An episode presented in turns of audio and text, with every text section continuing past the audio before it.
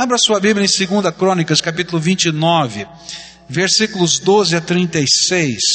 Todo o capítulo 29 deveria ser o nosso tema aqui, mas eu vou pensar alguns versículos e tentar contar essa história para você do que está acontecendo. Há um novo rei, esse rei é Ezequias, e Deus coloca no coração de Ezequias um sentimento. A sua missão como rei é trazer de volta o povo de Deus a Deus. Esse é o sentimento dele. E logo no seu primeiro ano de reinado, ele faz uma convocação, uma santa convocação. E ele convoca primeiro os sacerdotes, e ele convoca os levitas, e diz: Olha, Deus me deu uma missão, a missão é levar de volta o povo de Deus a Deus. Nessa época, o templo estava trancado, todo tipo de prática de adoração ao Senhor tinha sido cessada. Os sacerdotes tinham se vendido ao poder governamental anterior e agora promoviam o culto a outros deuses. E é por isso que eles não são os primeiros a se aliarem a esse movimento do Espírito de Deus naquela terra. Mas os levitas ouviram o chamado. E então aquele rei deu-lhes uma missão para preparar aquilo que Deus queria fazer naquele tempo e naquele lugar. Versículo 15 do nosso texto. Todo o texto é o nosso background, a gente está andando por ele, capítulo 29, mas eu queria parar agora no verso 15, diz assim: Tendo reunido e consagrado os seus parentes, os levitas foram purificar o templo do Senhor, conforme o rei havia ordenado, em obediência à palavra do Senhor. Os levitas ouviram, e é interessante que os sacerdotes não foram nessa primeira convocação, foram só os levitas, mas eles não podiam simplesmente abrir o templo e dizer: venham. A Bíblia nos diz que o templo estava fechado, estava sujo, a Bíblia nos diz que os aparatos dos sacrifícios estavam quebrados, destruídos, alguns jogados pelo canto como uma casa abandonada. E eles então tomaram aquela convocação como uma convocação vinda de Deus e tomaram parte do movimento do Espírito Santo que aconteceria naquela nação, e eles atendendo a convocação foram promover a limpeza. E eu entendo, queridos, que num movimento que Deus quer fazer na terra, começa comigo e começa no meu coração. O sentimento que eu tenho é que se esse chamado for um chamado apenas para uma estratégia, nós vamos nos decepcionar, como já nos decepcionamos antes. Mas se esse chamado for um movimento do Espírito de Deus entre nós, ninguém vai poder segurar aquilo que Deus tem para fazer. Agora, se ele é um chamado de Deus para nós, nós temos que aprender que num movimento de Deus, a primeira coisa que precisa acontecer é limpeza. Lá foram os levitas. E eles começaram a limpar a casa de Deus.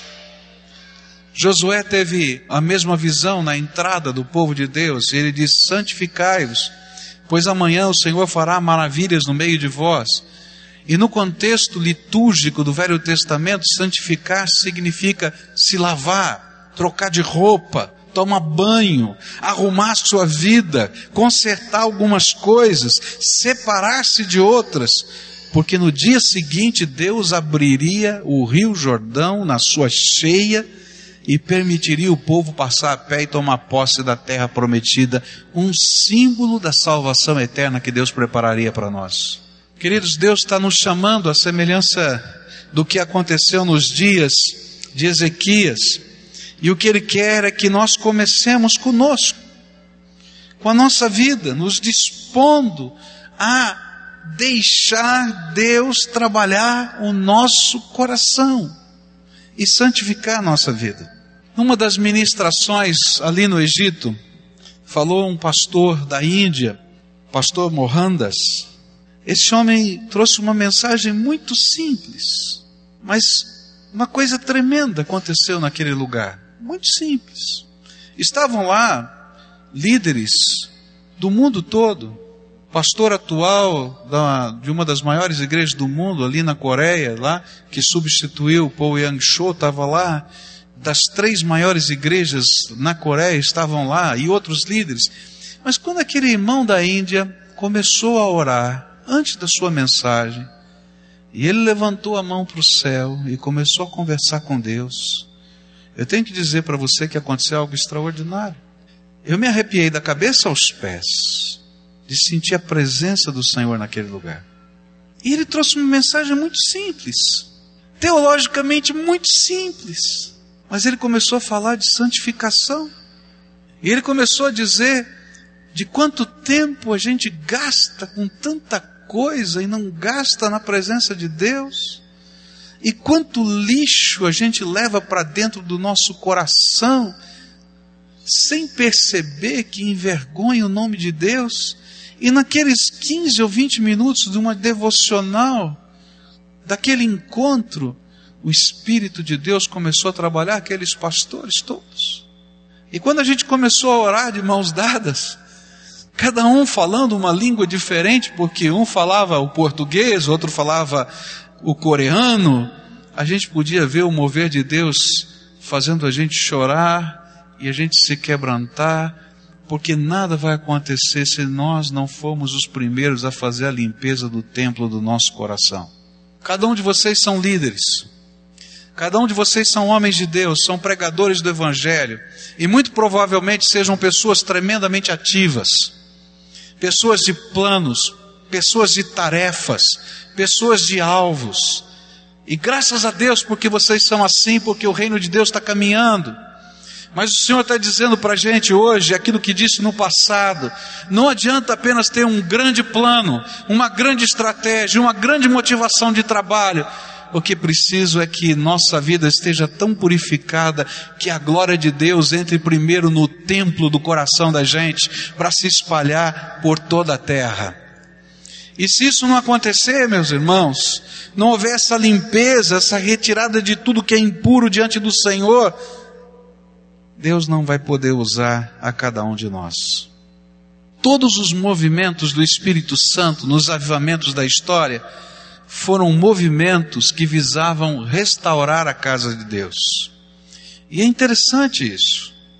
Wesley, por exemplo, era um pregador da igreja anglicana, mas ele tinha uma missão: restaurar uma vida de compromisso com Deus e não somente a membresia de uma igreja. E o seu alvo inicial foi começar grupos que ele chamou de grupos de santidade, de gente que se comprometesse com o Senhor e não apenas entendesse que fazia parte de uma igreja nacional. O primeiro avivamento americano foi uma reação à ordenação de pastores não convertidos, porque aquilo era uma profissão e nada mais. E é por isso que, se você pertence a alguma denominação, a primeira coisa que a gente faz quando alguém quer ser pastor é perguntar qual a sua experiência de conversão e de chamada, fruto do primeiro grande avivamento americano. O segundo avivamento americano foi a busca de uma experiência de conversão. Não adiantava ser parte de uma cristandade, é preciso que Jesus seja o Senhor. Todo avivamento foi um movimento de limpeza, de transformação. E hoje, Deus nos convoca a santificarmos a sua casa. E eu vou dizer algumas coisas aqui que talvez não seja politicamente correto. Mas, meus irmãos, eu quero dizer uma coisa com todo o meu coração: eu não posso entender como algumas denominações evangélicas possam defender a união de gays, casamento, e ter pastores gays assim, isso tem acontecido não tanto no Brasil, mas na Europa toda e nos Estados Unidos. Deus está nos chamando para dizer: olha, nós não concordamos com isso, estamos buscando uma limpeza dentro da igreja, porque não dá, Deus não pode abençoar. Quantos são os escândalos evangélicos de igrejas, de pastores, de líderes que têm acontecido no mundo em que envergonham o nome de Jesus? E o Espírito de Deus está dizendo, pastor, líder, missionário, olha para o teu coração, porque se você estiver correndo e trabalhando e fazendo a obra de Deus, mas não olhar para o teu coração, Satanás vai te dar uma rasteira e você vai cair com a boca no pó. E o pior é que Deus é santo e Ele revela os pecados do povo de Deus, porque Ele não pode permitir que o nome dele fique manchado com os pecados do povo de Deus. E ele mostra e publica no jornal. Talvez uma das maiores vergonhas que os batistas, e eu sou batista, posso falar, passaram, foi ter um presidente americano, batista, cujos seus pecados foram mostrados em rede mundial de televisão, as suas mentiras foram mostradas em rede mundial de televisão, o seu adultério foi mostrado em rede mundial de televisão, mesmo ele tendo a CIA para tentar encobrir tudo o que ele queria, ele não pôde esconder o seu pecado porque Deus revela os pecados do seu povo. Se a gente quer caminhar por esse chamado, Deus tem que começar com a minha vida. Deus tem que começar com a minha vida. Deus não quer que nós preguemos uma mensagem vivamos uma vida moral que não condiz com o Evangelho, porque Ele não pode abençoar isso. Deus não quer apenas uma tradição cristã, Ele quer uma conversão baseada numa transformação que só o Espírito Santo de Deus pode dar. Por isso, esse movimento começou com santificação. Mas a segunda coisa que chama a minha atenção vai aparecer nos versículos 16 a 19 desse texto. Os sacerdotes entraram no santuário do Senhor para purificá-lo e trouxeram para o pátio do templo do Senhor todas as coisas impuras que lá havia. E os levitas as levaram para o vale de Cedron e começaram a consagração no primeiro dia do primeiro mês e no oitavo dia chegaram ao pórtico do Senhor. E durante mais oito dias consagraram o templo do Senhor, propriamente dito, terminando tudo no décimo sexto dia. E depois foram falar com o rei Ezequias e lhe relataram: Purificamos todo o templo do Senhor, o altar dos holocaustos, a mesa do pão consagrado, ambos com todos os seus utensílios, e preparamos e consagramos todos os utensílios que o rei Acasa, em sua infidelidade, retirou durante o seu reinado. Eles estão em frente do altar do Senhor. Depois que esse movimento de santificação começou, uma segunda coisa veio nesse mover do Espírito, foi restauração. E a primeira coisa que foi alvo da restauração de Deus foram os levitas e os sacerdotes. Durante muitos anos, no reinado de Acás, os levitas e os sacerdotes permitiram que o templo fosse fechado e se venderam ao poder político e econômico da época para servirem aos interesses do rei. E quando o rei Ezequias, imbuído desse chamado de Deus, chamou primeiro os levitas, eles vieram começaram a limpeza, e logo alguns sacerdotes, não todos, se aproximaram. E sabe o que estava acontecendo? Não apenas a limpeza do templo e a santificação, mas Deus dizendo para pessoas que erraram, que falharam, que pecaram, que tropeçaram, que se arrebentaram, e inclusive os utensílios que tinham sido profanados, que Ele é o Deus de toda restauração. Se é uma coisa que me chama a atenção é aquilo que aconteceu com Jonas. É tremendo. Jonas recebe um chamado de Deus e Deus diz para ele: vai a Nínive, pregue aquela grande cidade. E ele tinha lá os seus motivos e disse: eu não vou. E ele então foge de Deus. Mas Deus não descansa enquanto Ele não traz de volta aquele servo e aquele profeta para o propósito que ele tem. E você conhece a história. E ele passa três dias no ventre do peixe. E naqueles dias de santificação, de quebrantamento, Deus o prepara para a maior de todas as missões da sua vida. Ainda que ele não tivesse o entendimento completo, Deus começou a trabalhar a restauração dele. E eu queria dizer para você o que aconteceu com Jonas. O suco gástrico daquele peixe fez com que toda a melanina do corpo de Jonas desaparecesse. E ele ficou um albino. Você já viu um albino, alguém que não tem cor? Branco, branco, branco, branco. E mais, o suco gástrico daquele peixe fez com que todos os pelos do seu corpo fossem destruídos e não nascessem mais. E ele ficou então aquele brancão, né? Sem cabelo, sem barba, sem pelo algum. Eu diria que ele era um ET andando pela terra. Pastor, de onde o senhor tirou isso?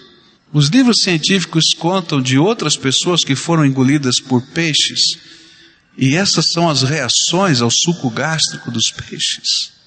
Agora ele chega na cidade de Nínive e ele começa a contar sua experiência. Eu sou um profeta que fugiu de Deus. Eu não queria estar aqui, mas Deus balançou o barco do navio, me jogou dentro do ventre de um peixe. E eu estou aqui para anunciar que dentro de 40 dias Nínive será subvertida. E olha que coisa tremenda. O Deus que os ninivitas adoravam era metade homem, metade peixe. E de repente chega um profeta dizendo que foi engolido pelo peixe, com aquela cara totalmente estranha, um jeito esquisito. E ele começa a dizer: 40 dias, e Nínive será subvertida. E sabe o que acontece? Começa um arrependimento em massa porque a vida daquele homem, a imagem daquele homem era a mensagem de Deus para aquela nação. Eu quero dizer uma coisa para você: quando nós começamos o processo de santificação na nossa vida, não importa por onde você andou, nem as marcas que o pecado tenha deixado em você, mas eu quero dizer uma coisa tremenda: quando nós caminhamos assim e nós deixamos o Espírito de Deus nos reconduzir ao lugar que é o propósito de Deus e atendemos o chamado que Deus está nos fazendo, nós somos restaurados. E a marca da desgraça se transforma em sinal da graça no meio do povo de Deus e em toda a terra. E é isso que Deus quer fazer comigo e com você. Aqueles homens chegaram ali envergonhados, porque eles tinham deixado o seu ministério para o projeto que Deus tinha e se tornaram promotores do culto idólatra. Eles tinham deixado o serviço do reino de Deus para entrarem nos seus negócios, mas agora o movimento inverso estava acontecendo, o Espírito de Deus estava dizendo para eles: venham, é hora, é hora, é hora. E eles começaram a santificar a casa de Deus, mas eles também foram restaurados. A casa de Deus, os seus utensílios foram restaurados. E a gente vai vendo que toda vez que o projeto de Deus começa na vida de um povo, de uma nação, a sociedade onde nós estamos inseridos é restaurada pela graça de Deus. Eu fui a um lugar no Egito chamado Cidade do Lixo. Quando o nosso, nosso carro entrou na Cidade do Lixo, é uma coisa, não dá para explicar, porque é lixo, um lixão. E aí o povo que vive ali vive daquele lixão, reciclando lixo. E depois a gente foi subindo ali por aquele caminho e chegamos no alto de uma montanha. E de repente, no alto daquela montanha, a imagem da cidade do lixo era outra, completamente diferente. E aí a gente foi conversar com o líder espiritual daquele lugar. E aquele homem começou a contar sua experiência. Ele disse que no ano de 1973, ele era um jovem e Deus o havia chamado para trabalhar na cidade do lixo, como pregador do Evangelho.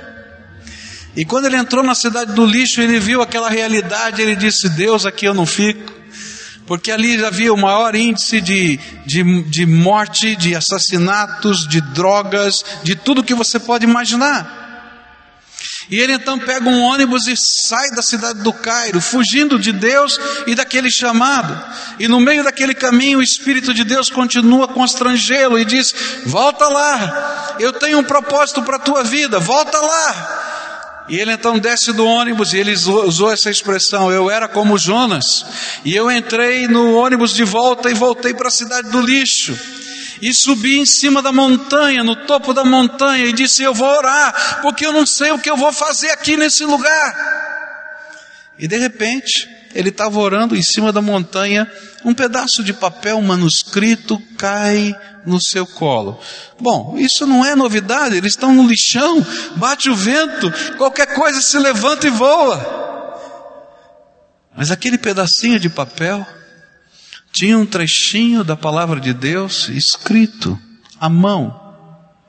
E aquele trechinho era um, um verso do livro de Atos dos Apóstolos e uma palavra do Espírito de Deus a Paulo. Fala e não te cales, porque eu tenho muito povo nessa cidade. E não temas, porque ninguém há de lhe fazer mal e aquele homem começou a chorar. E nós fomos à sala dele. Ele colocou aquele pedaço de papel e emoldurou e colocou na parede dele. E desde 1973 ele começou a ser pregador daquele lugar. E milhares e milhares de pessoas têm se convertido. Nós saímos com ele para conhecer os templos cavados na rocha, e à medida que a gente ia andando, chegava um muçulmano e dizia assim: Olha, ore por nós. A minha mulher se envolveu com os gênios, e para eles, na mentalidade deles, os gênios são os demônios. E aquele homem estava andando com a gente ali, expulsando demônios, e pessoas ficando libertas. E a hora que eu entrei dentro do templo, junto com ele, tinha um senhor à porta. E aquele senhor pegou um papelzinho era um versículo da Bíblia. E ele disse assim: Você já recebeu Jesus como Senhor e Salvador da sua vida, você já nasceu de novo, você já fez essa oração. E eu virei para ele e disse assim: Querido, eu sou um pastor do Brasil e estou junto com essa equipe de pastores de todo o mundo. Ele disse assim: Eu não quero saber se você é pastor, eu quero saber se você é nascido de novo. No Egito. E aí eu disse, querido, eu sou nascido de novo. Ele não se conformou. e ele continuou a pregar o Evangelho. E continuou dizendo a necessidade. Ele disse assim: sabe, todos aqueles que não nascerem de novo vão para o inferno. Você está preparado para a volta do Senhor Jesus? Você está preparado para o dia do juízo? Eu disse: Eu já recebi Jesus. Ele disse: Você já fez essa oração de entrega? E ele não se conformava. E ele fez isso com cada um dos pastores da equipe, 25.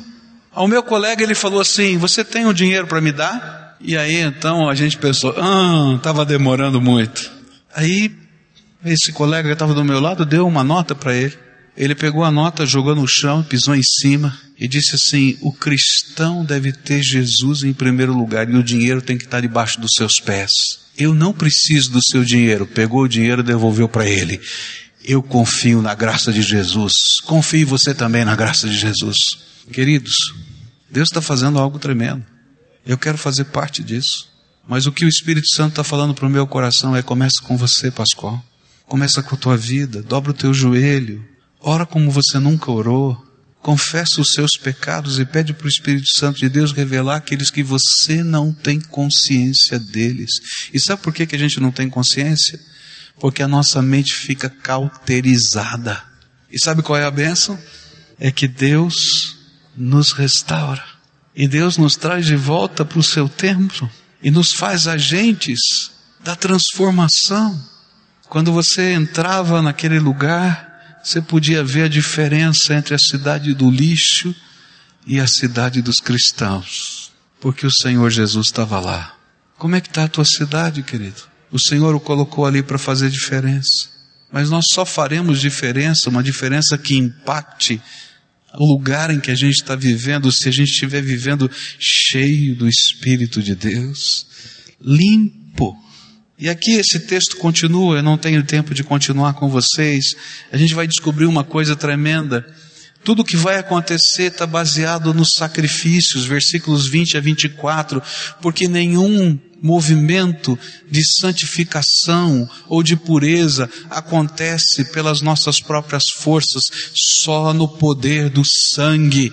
E aquele sangue que era o sacrifício do passado era uma sombra do sangue do Senhor Jesus Cristo que foi vertido na cruz do Calvário por nós.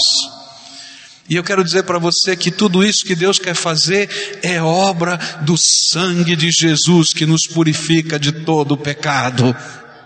Eu tenho sonhos.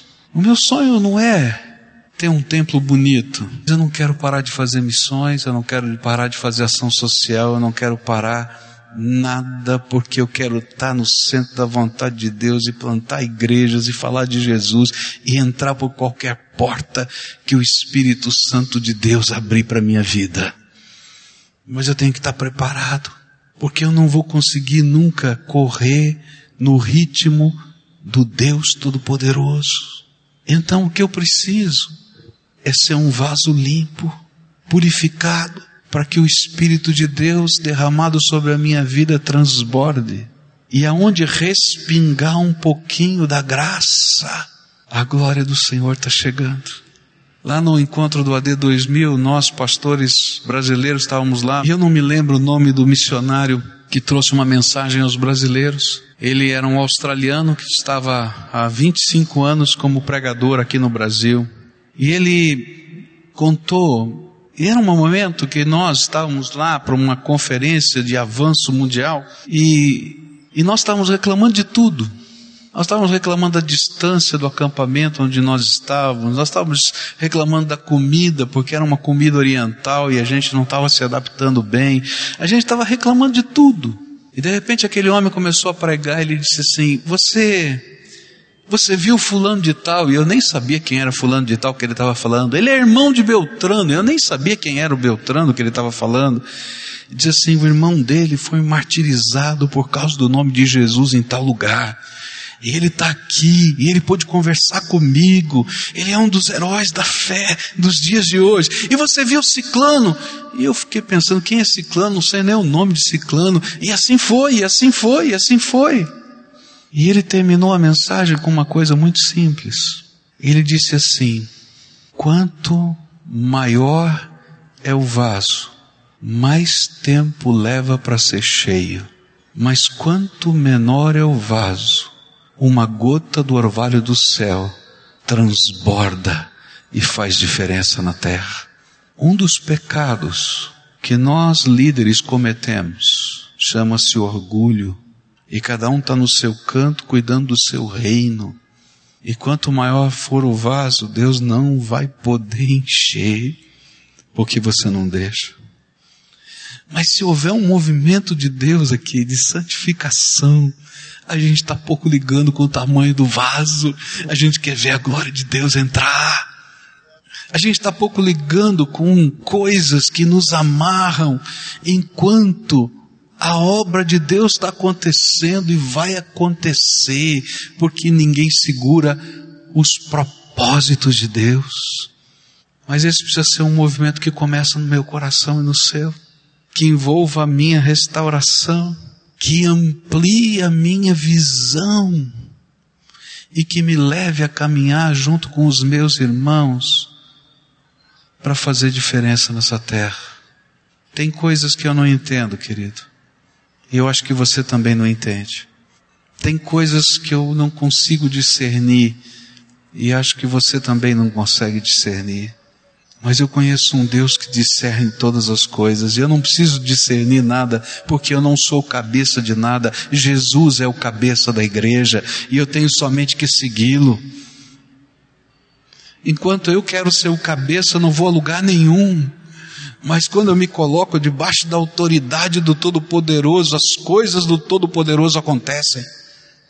E nessa manhã, como uma preparação para tudo quanto Deus quer fazer, eu queria convidar você a buscar o Senhor agora. E olha, eu não tenho poder e nem quero ter, porque não é essa a minha missão, de convencê-lo de absolutamente nada. Mas se você é um servo de Deus a essa altura, o Espírito Santo já falou ao seu coração. E o que eu queria que você orasse hoje é uma oração diferente. Senhor, me revela o que o Senhor está vendo em mim. Porque daqui a pouco Ele vai revelar o que Ele está mostrando, Ele está vendo e Ele quer que a gente veja no mundo. Mas eu não vou conseguir pegar a figura disso e trazer para mim, se eu não puder ser limpo? Pergunta para Deus o que, que Ele está vendo na sua mente, O que, que Ele está vendo no teu coração? No sentimento que você tem sobre o seu ministério, sobre a sua igreja, sobre você mesmo, sobre você como pregador, você como líder. Ah, queridos, nós somos só pó. Há algumas expressões na Bíblia tremendas. Você é o vermezinho Jacó. E a gente às vezes está tão cheia de empáfia. Quebranta, Senhor, o nosso coração. Essa é a oração. Como é que vai a tua vida com o Pai? Como é que vai a tua intimidade com Ele? Você é um líder. Você é um homem de Deus. Eu sei que você ora todo dia, que você lê a Bíblia todo dia, que você busca o Senhor todo dia. Não é disso que eu estou falando. Eu estou falando da paixão. Daquilo que a Bíblia nos mostra com Maria, irmã de Lázaro, fazendo, de ter o prazer de pegar o seu melhor, o seu mais precioso, quebrar o vaso aos pés do Senhor e adorá-lo, simplesmente porque Ele está aqui. Essas semanas Deus mexeu muito com o meu coração com isso, eu tenho que confessar isso para você. Eu estava lá e disse: Senhor, perdão Perdão, Pai, porque para mim muitas vezes o buscar o Senhor tem virado uma rotina sem sentido, sem sentimento. E eu tenho que te pedir perdão. E quero buscar do Senhor algo mais da tua graça. E aí eu me lembrei dos dias da minha adolescência e senti saudades da minha paixão por Jesus, o sentimento de amor por Ele. E eu disse: Jesus, reaviva minha alma porque eu estou frio. Talvez eu não esteja frio, Senhor, pior do que isso, eu esteja morno, nem frio nem quente, no meio do caminho, e a tua palavra diz que o Senhor vai nos vomitar da tua boca porque fica insuportável. Nos relacionamentos, querido. Tantas vezes nós, como líderes, temos metas, temos propósitos e somos como tratores e a gente sai na direção das metas e dos propósitos. E a gente não vê quantas pessoas pelo caminho ficam feridas e machucadas por nossa causa, e algumas escandalizadas. Espírito de Deus, fala conosco, fala agora, revela para gente, revela. E quem sabe durante essa semana você tenha que pegar o telefone daqui mesmo para ligar para alguém e dizer: meu irmão, perdão. Mas eu sou líder. É, mas você precisa ser um servo em primeiro lugar. Senão você não entendeu nada de liderança. Porque Jesus nos chamou para ser servo. Eu não sei o que o Espírito Santo está falando. Muitos líderes evangélicos têm vivido batalhas intensas dentro da sua casa. Marido e mulher pais e filhos. E queridos, talvez seja a hora de Deus trabalhar o seu coração para buscar restauração com as pessoas mais preciosas da sua vida. Não vou me esquecer do testemunho de um pastor inglês aqui no Brasil, que os, o apelido dele, o codinome é Roy Harrison. Ele pregou aqui, ele disse que seu filho estava afastado do Evangelho. O seu filho envergonhou o seu nome. Ele teve que tomar uma atitude, o excluiu da igreja. E toda a cidade, uma cidadezinha pequenina na Inglaterra, sabia que ele era o filho do pastor. E do, tanto tempo ele orava pela conversão e volta do seu filho, até que um dia o Espírito Santo de Deus tocou o coração dele e disse: Roy, o seu filho não se converte por sua causa você nunca foi o pai desse menino. Você sempre quis ser o pastor dele, mas nunca foi o pai dele. Peça perdão ao seu filho. E ele pegou o telefone. Ele contou isso para gente. Ele pegou o telefone e ligou. E disse: Filho, eu quero te pedir perdão. Porque durante todos esses anos da minha vida eu tentei ser o seu pastor, mas você queria só um pai. E eu não estava lá quando você precisava de um pai. E do outro lado, um menino, um moço já, bateu o telefone e desligou. E o Roy começou a chorar, chorar, chorar. Deus, não tem mais jeito. Meu filho não quer nem conversar comigo. Ele desligou o telefone na minha cara. Alguns dias depois, toca o telefone de novo. É o filho diz: Papai, eu queria marcar um encontro com o senhor. E marcou num lugar. E eles se encontraram. E ele disse assim: Sabe, papai, por que, que eu desliguei o telefone na sua cara? Porque naquela hora que o senhor me falou aquelas coisas, eu comecei a chorar. E eu não queria que o senhor soubesse que eu estava chorando. E eu não consegui parar de chorar por algumas horas, porque eu sempre quis que o Senhor fosse meu pai. E aí os dois se abraçaram, e houve restauração entre pai e filho, e restauração entre filho e Deus. E ele olhou para a face dos pastores que estavam lá e disse assim: Pastor, homem de Deus, Talvez você tenha que pedir perdão para alguém da sua casa. Queridos, santificação não é apenas a gente vestir a roupa sacerdotal, é deixar que em todas as áreas da nossa vida o Espírito de Deus flua e que nenhuma barreira possa existir, isso só no poder do sangue de Jesus. Queria orar junto com você. Se o Espírito de Deus está ministrando na tua vida, eu queria que nós orássemos uns pelos outros agora uma oração de confissão, uma oração onde a gente vai pedir àqueles que estão sendo tocados pelo Espírito Santo de Deus a responderem à voz do Espírito. Porque a Bíblia diz assim: humilhai-vos debaixo da potente mão de Deus, e Ele a seu tempo vos exaltará. E nada acontece se a gente não aprende esse segredo a gente se colocar debaixo da autoridade do Senhor Jesus.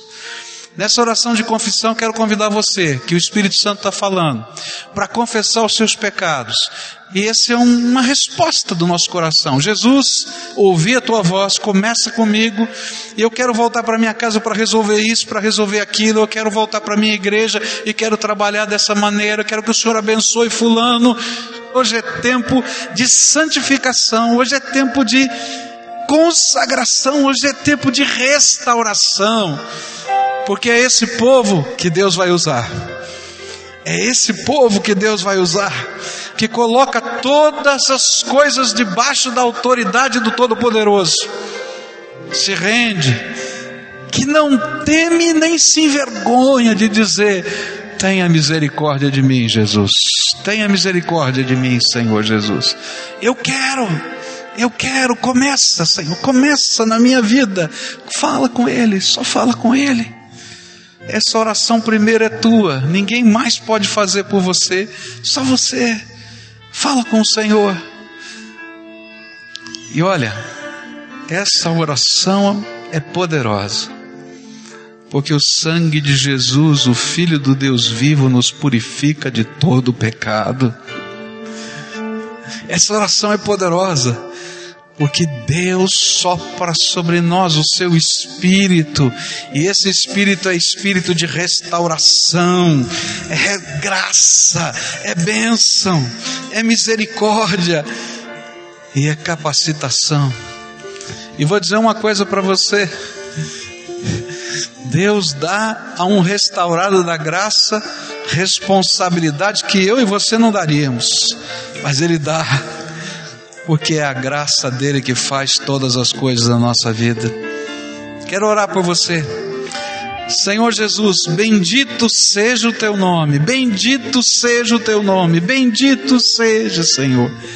Nós estamos aqui, eu estou aqui com os meus irmãos, para te dizer: perdoa-nos, Senhor, perdoa-nos, perdoa pelo orgulho, Perdoa, Senhor, por alguns pecados enraizados na nossa alma.